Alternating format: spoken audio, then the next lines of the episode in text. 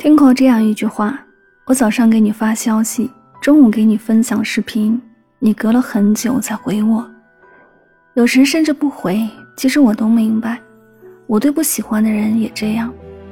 是啊，得不到回应的聊天，无异于对着墙壁自言自语，说多了自然就觉得没意思了。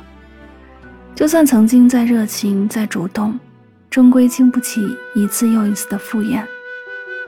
人与人之间的感情就像做乘法，只要一方为零，不管另一方是多大的数字，结果都是零。感情从来都不是一个人的事儿，它需要靠双方的努力来共同经营。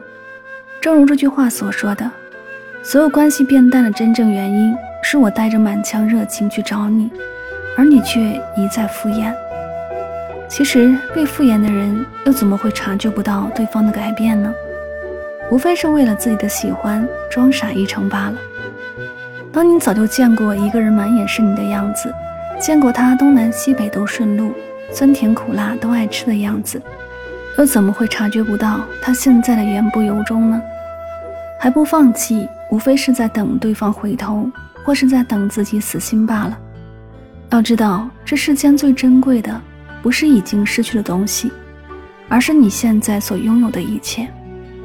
永远不要仗着对方的爱就有恃无恐，除非你想失去他。